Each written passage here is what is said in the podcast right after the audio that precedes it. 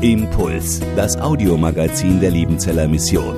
Predigten, Veranstaltungen und Specials weltweit am Leben dran. Impuls zum Nach- und Weiterdenken.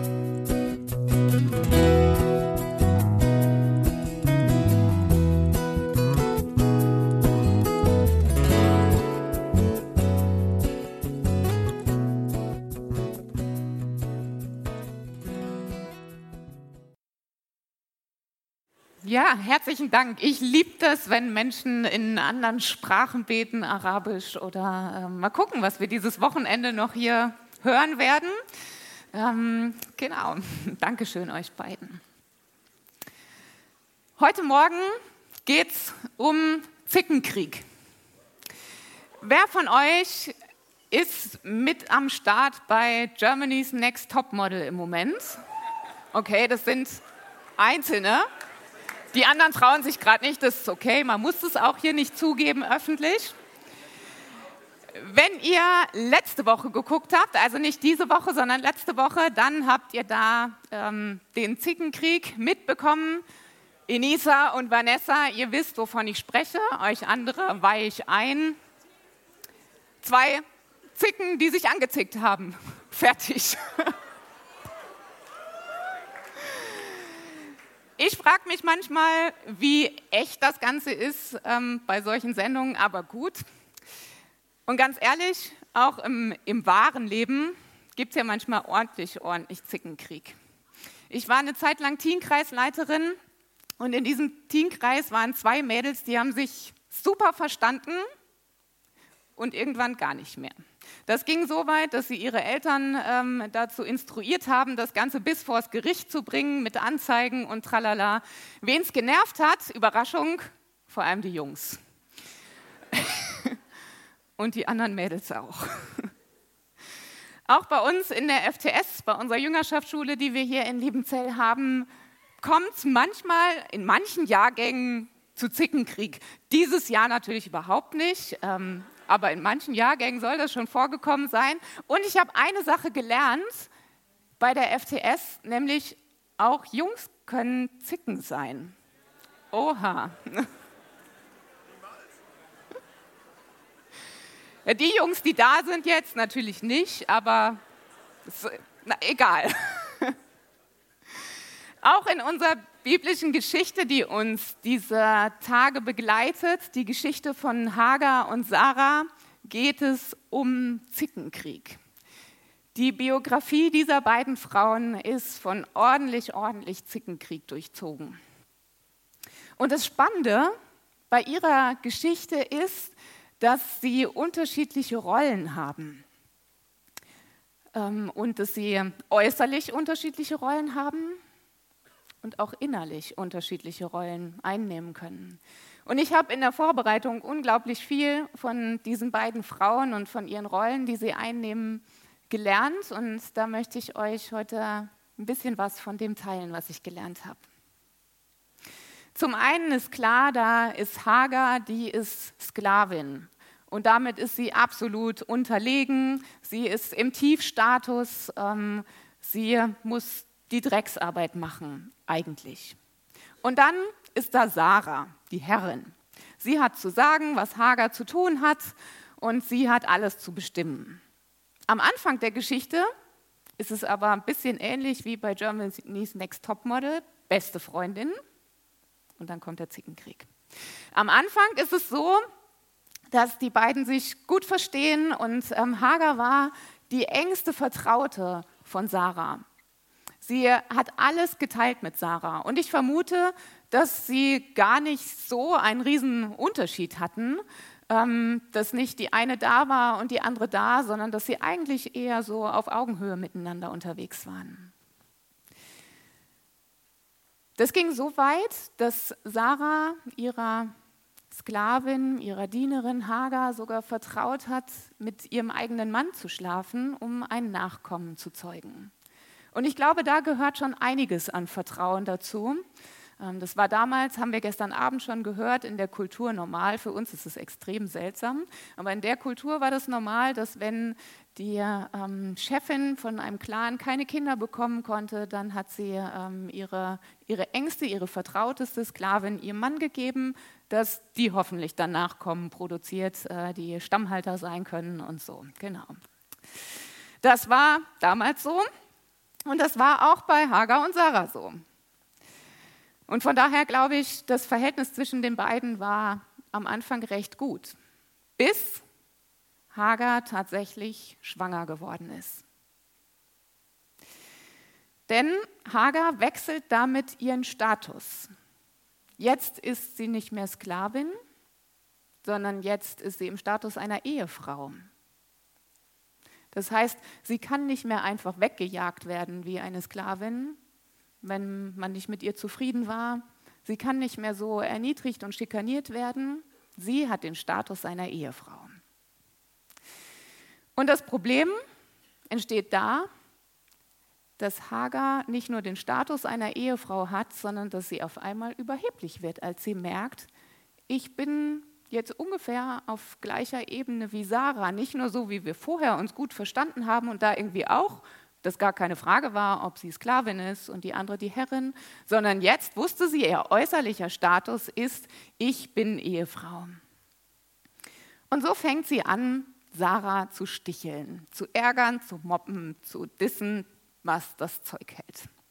Das Wort, was da im Hebräischen steht, das ist das Wort Hamas.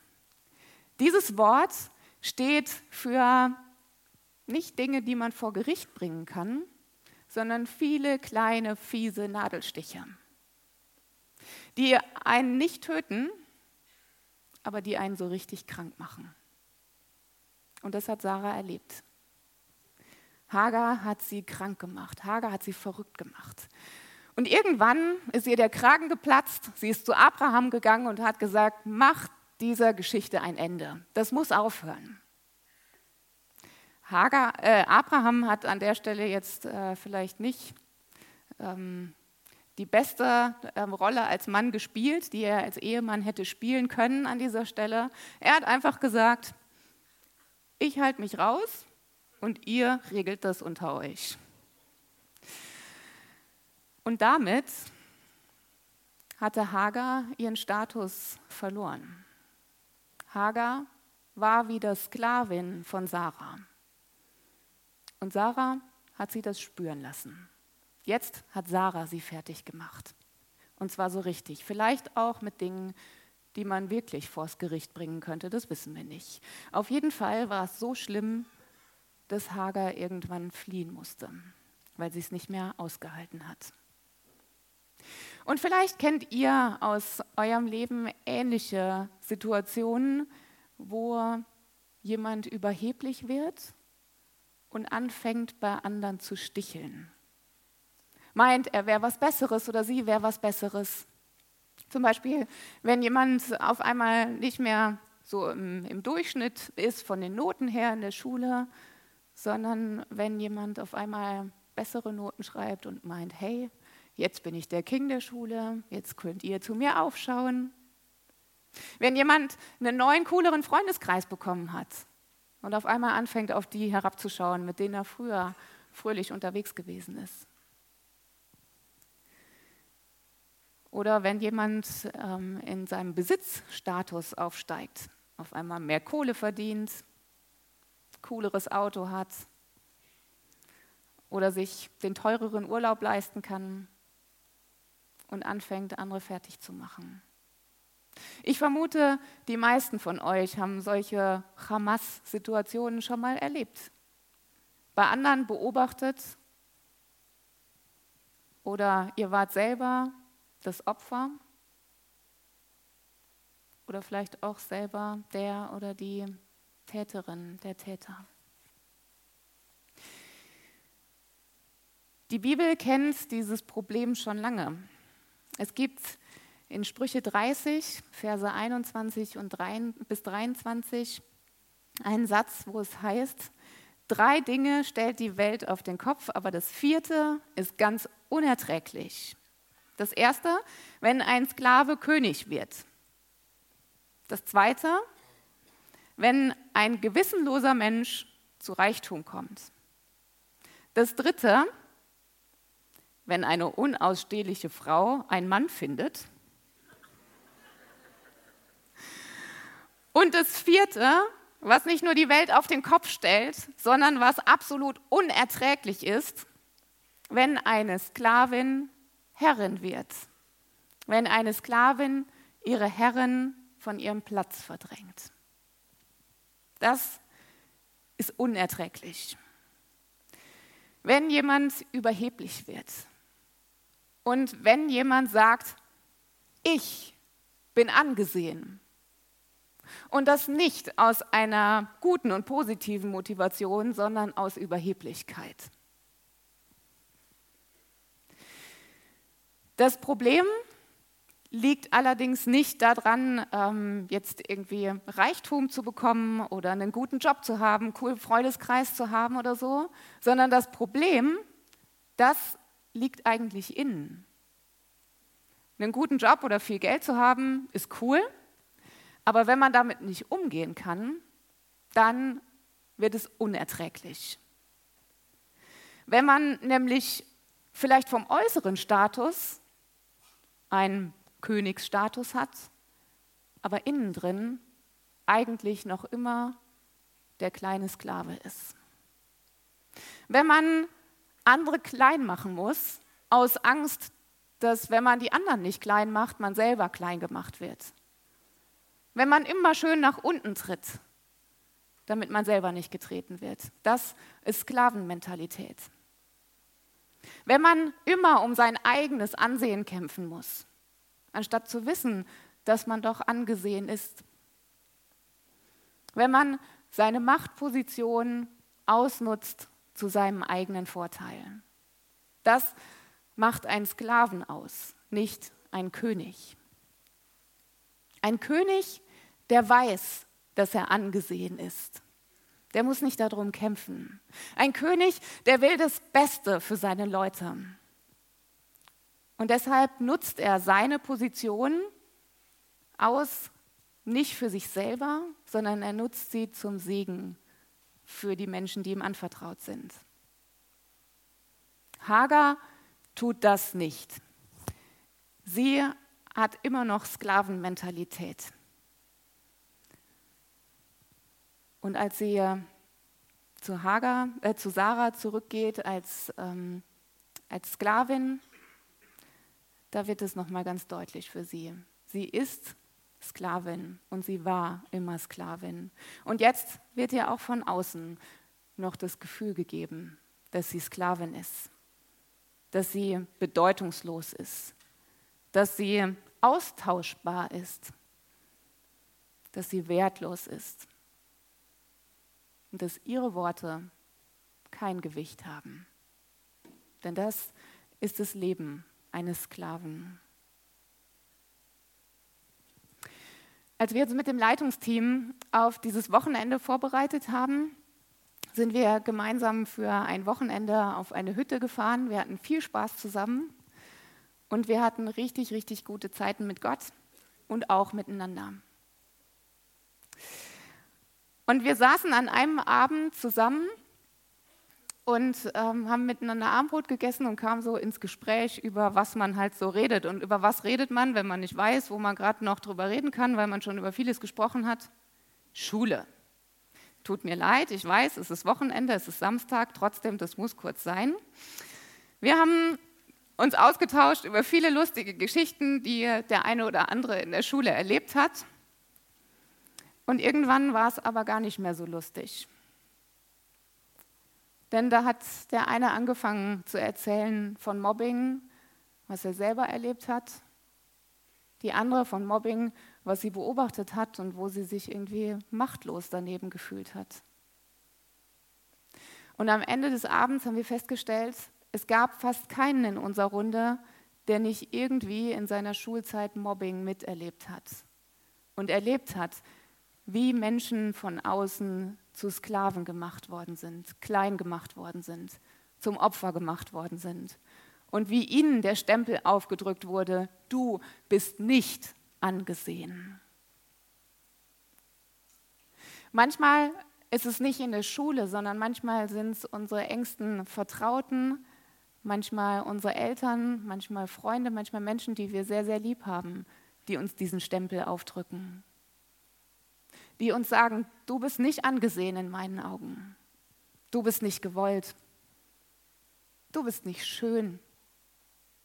Du hast nicht den Charakter, den du haben müsstest. Du bist nicht angesehen. Und manchmal, da drücken wir uns selber diesen Stempel auf, nicht angesehen.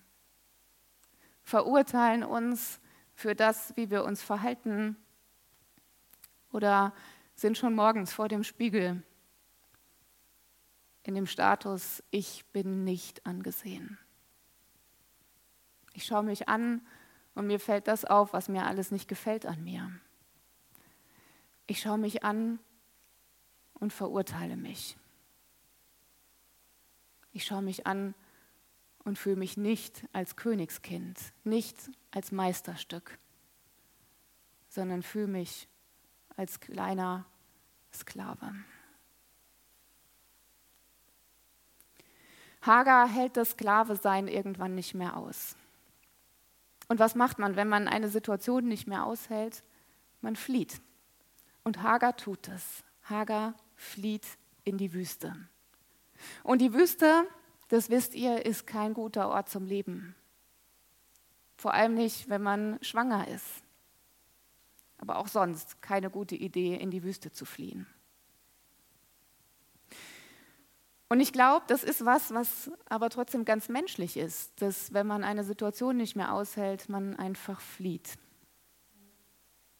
Fünf bis sechs Stunden Smartphone am Tag sind normal, sagt der Durchschnitt. Ich weiß nicht, ob das für dich stimmt.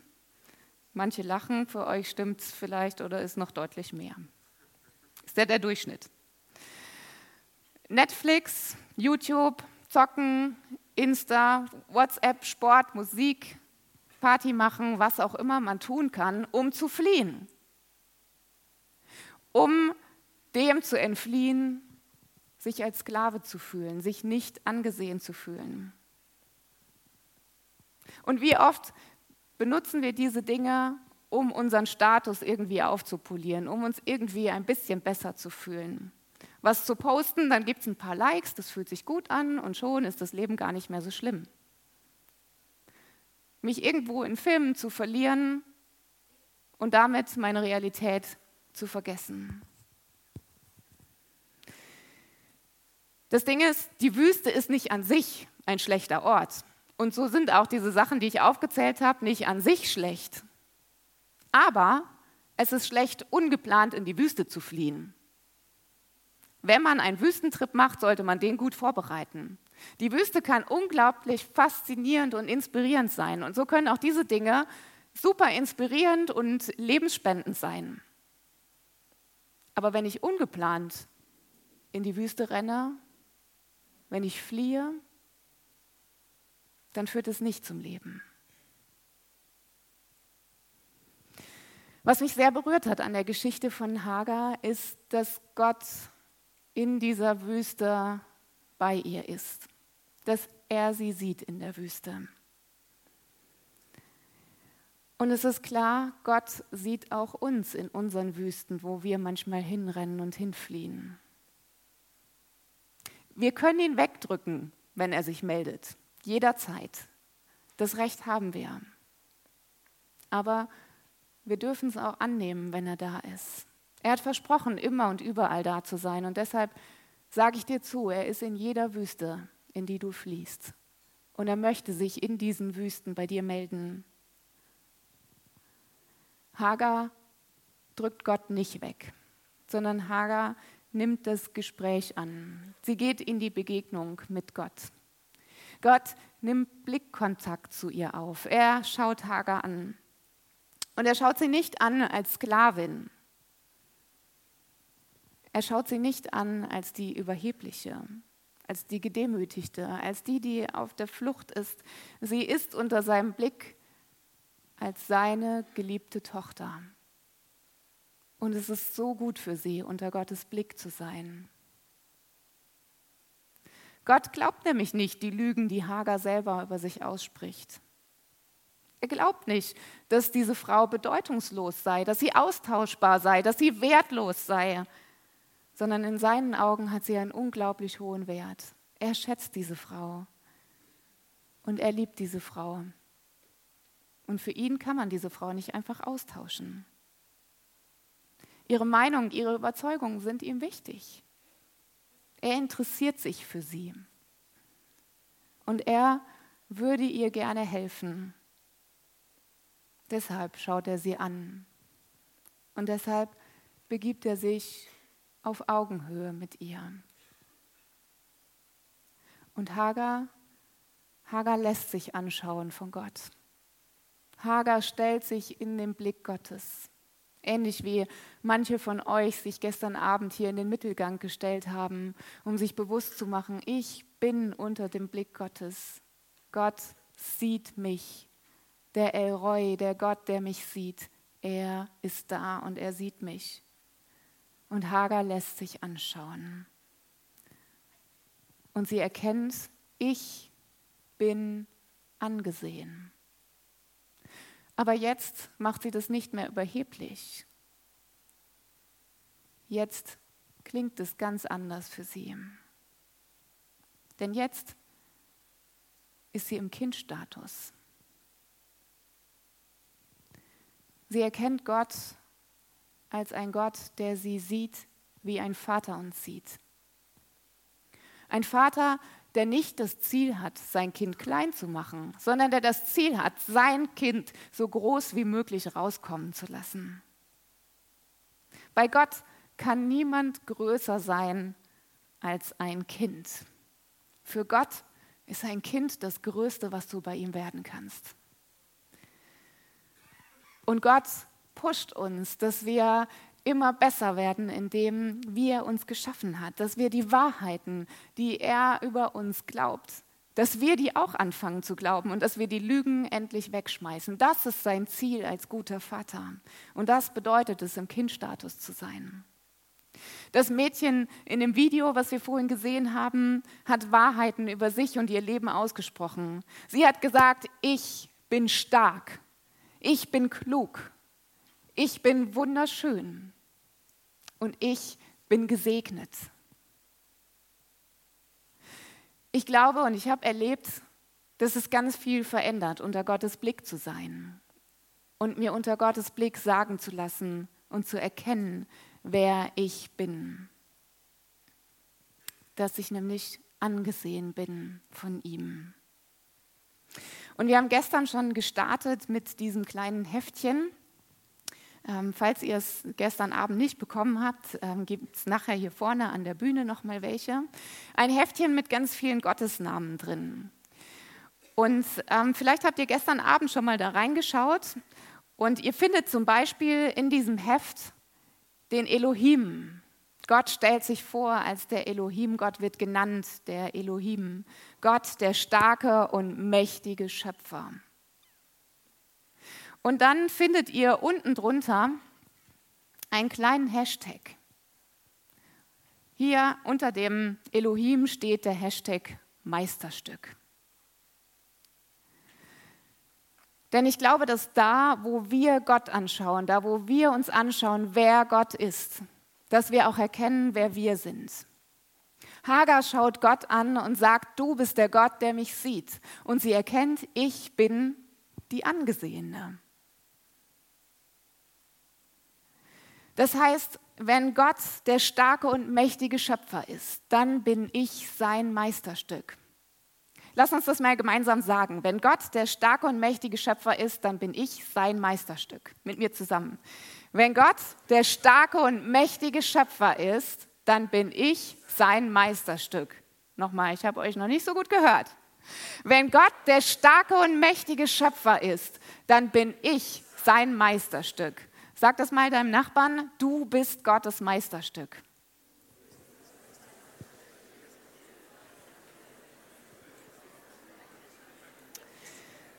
Wenn Gott der Allmächtige ist, Wenn Gott der Allmächtige ist, dann bist du der oder die Bevollmächtigte. Wenn Gott heilig ist, dann bist du geheiligt durch ihn. Wenn Gott mich ansieht, dann bin ich angesehen, die Angesehene, der Angesehene. Und wenn Gott der Abba, der Papa, der Vater ist, dann bin ich sein Kind. Ich habe in den letzten Monaten erlebt, wie viel das freisetzt, wenn wir anfangen, diese Wahrheiten auszusprechen. Nicht nur in unserem Kopf zu wissen. Ich glaube, wir wissen ganz viel über diese Wahrheiten. Aber diese Wahrheiten auszusprechen. Und deswegen haben wir euch dieses Heft vorbereitet. Und dieses Heft passt super in euer Portemonnaie oder in eure Hosentasche, statt Handy auch ganz super. Ähm, und immer wenn ihr sonst auf euer Handy guckt, kam mir gestern Abend der Gedanke, weil da hatte ich mein Handy hier vorne und nur das Heft da hinten drin und greife in die Tasche und finde das Heft und denke, viel cooler, in dieses Heft zu gucken, statt in mein Handy zu gucken, dieses Heft aufzuschlagen an irgendeiner Stelle und vorzulesen, einen Gottesnamen, meinen Blick auf Gott zu richten und dann zu gucken, was ist der Hashtag unten drunter. Und ich habe ähm, aufgeschlagen den Yahweh Melek, der Herr ist König und unten drunter das Königskind und mir das im Alltag immer mal wieder zu vergegenwärtigen. Du kannst natürlich auch in deine Bibel stecken oder wo auch immer du es wiederfindest, um die Wahrheiten Gottes über dir und deinem Leben immer wieder auszusprechen.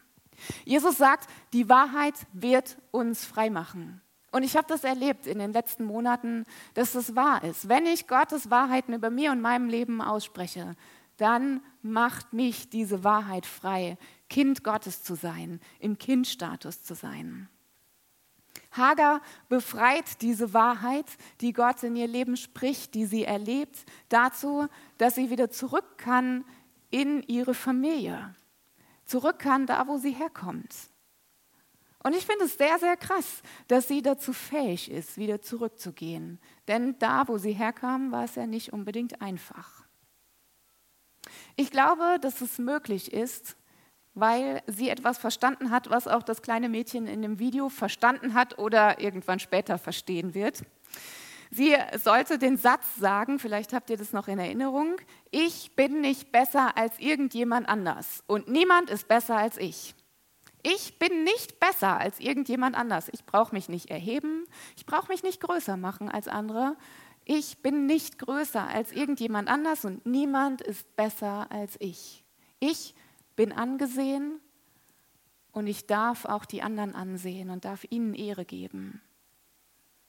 Ich muss mich nicht größer machen und ich muss mich auch nicht kleiner machen lassen, als ich bin.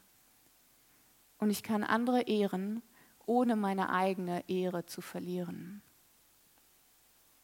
Wie genau das im Leben von Hagar ausgesehen hat, wissen wir nicht. Darüber steht leider nichts in der Bibel. Dieser Teil ihrer Biografie fehlt. Aber wir können am Leben von Jesus sehr gut sehen, wie das praktisch aussieht. Und dazu würde ich euch gern drei Verse vorlesen aus Johannes 13. Die Verse 3 bis 5. Jesus aber wusste, dass der Vater ihm uneingeschränkte Macht über alles gegeben hatte und dass er von Gott gekommen war und bald wieder zu Gott zurückkehren würde. Jesus wusste, wer er war. Uneingeschränkte Macht und später einen Platz im Himmel zum Regieren. Und jetzt geht's weiter. Er stand vom Tisch auf, zog sein Obergewand aus und band sein Leintuch um. Dann goss er Wasser in eine Schüssel und begann den Jüngern die Füße zu waschen und mit dem Tuch abzutrocknen, das er sich umgebunden hatte.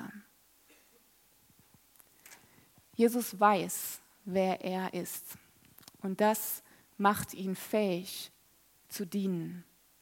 Das macht ihn fähig dazu, sich selber in eine niedrigere Position zu bringen und die anderen über sich zu stellen und zu ehren mit dem, was er tut. Er weiß, wer er ist und selbst bei seinem Tod am Kreuz kann ihm diese Identität nicht geraubt werden.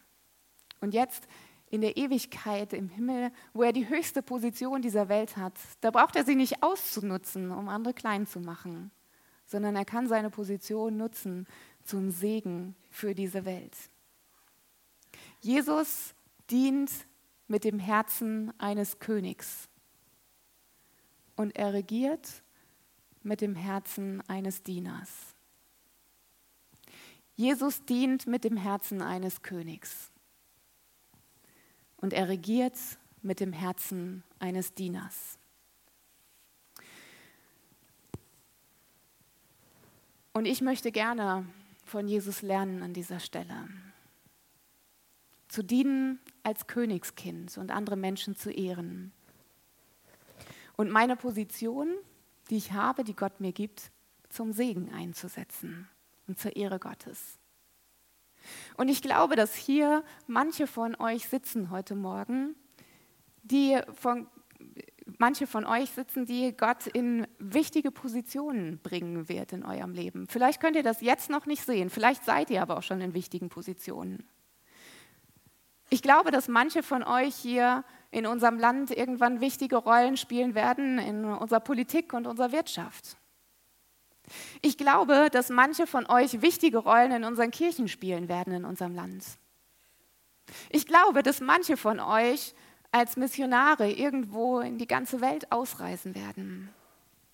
Ich glaube, dass manche von euch wichtige Rollen in Bildung haben werden. Und ich glaube, dass viele, viele von euch wichtige Rollen in Familie haben werden. Und mein Wunsch ist es, dass da, wo wir Positionen von Gott bekommen, wo wir regieren dürfen, wo wir Einfluss haben auf andere, dass wir diese Position nicht nutzen, um andere klein zu machen, sondern dass wir sie zum Segen für die Menschen benutzen und zur Ehre Gottes. Zum Schluss drei Action Steps für euch heute Morgen und du kannst dir überlegen, welcher für dich heute Morgen dran ist. Nummer eins. Vielleicht hast du dich wieder entdeckt in der Hager von ganz am Anfang, die im Hochstatus ist, die sich erhebt über andere und die andere klein macht.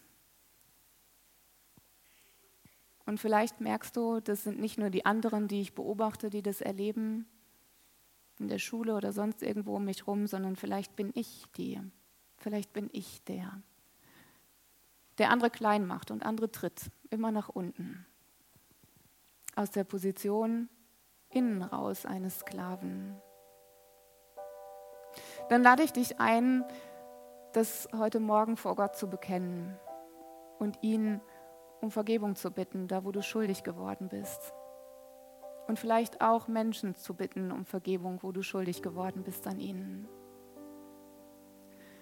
Ich habe das vor zwei oder drei Jahren gemacht, dass, ich, ähm, dass Gott mir hier auf dem UPC an einer Stelle gezeigt hat, wo ich richtig schuldig geworden bin an jemandem. Und ich bin dann damit ähm, zuerst zum Zeitraumteam gegangen und habe das da ausgesprochen, habe das bekannt.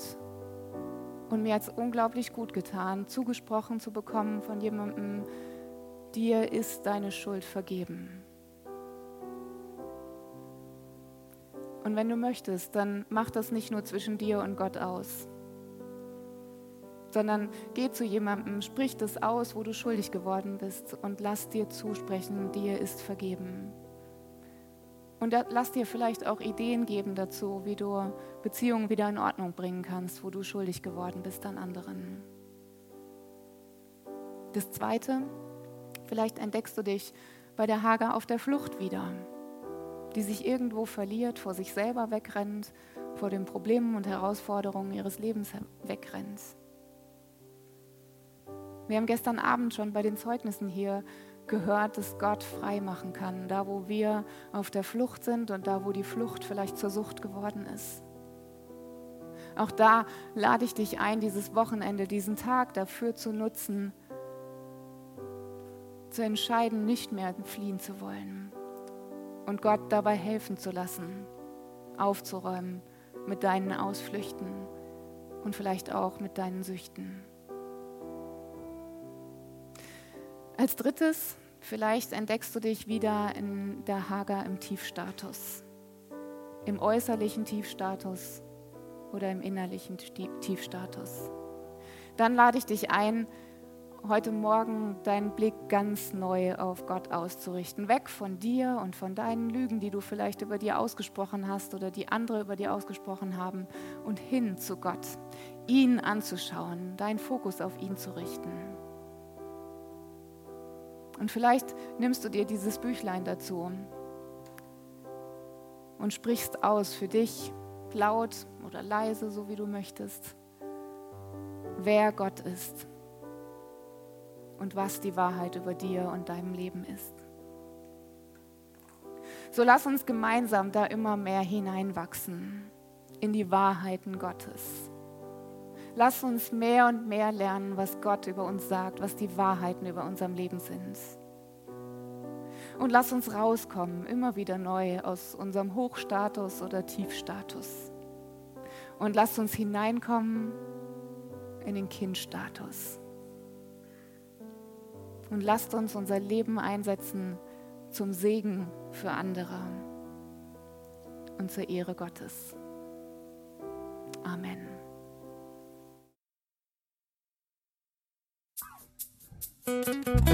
Impuls ist eine Produktion der Liebenzeller Mission. Haben Sie Fragen? Würden Sie gerne mehr wissen? Ausführliche Informationen und Kontaktadressen finden Sie im Internet unter www.liebenzell.org. Die Liebenzeller Mission produziert ebenfalls das Fernsehmagazin Weltweit am Leben dran. Informationen zur Sendung und zum Empfang gibt es unter www.weltweit-magazin.de.